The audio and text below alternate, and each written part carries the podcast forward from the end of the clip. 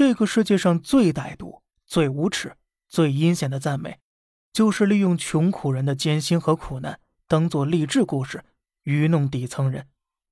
现在网络上啊，只要一出现这类音视频和文章，点赞就特别高。一些主流媒体为了流量，变相宣扬苦难，做出一系列的文章、音视频来鼓励大家打足鸡血。想问问那些人，你们愿意交换这样的人生来赢得别人的喝彩吗？光赞美穷人的苦难，而不去追问根本原因和问题，只停留在表面的煽情，这难道不是无耻吗？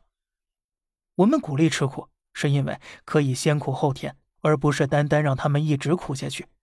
就像当初“九九六是福报”“狼性文化”等等言论一样，我相信穷人可以接受自己人生的命运，可以包容与生俱来的不公，那是他们自身的修养。当你想要批评他们时，我希望大家可以记住，不是每个人都有你这般优渥的出身和命运。所谓苦难的价值是相对于他个人的，这不应该是我们整个环境去认可的价值。作为媒体，你可以停留在表面，赞美背后的精神，而这个精神也会告诉你，艰辛和苦难会给你带来好的结果，而不是只能带来喷着口水的大饼。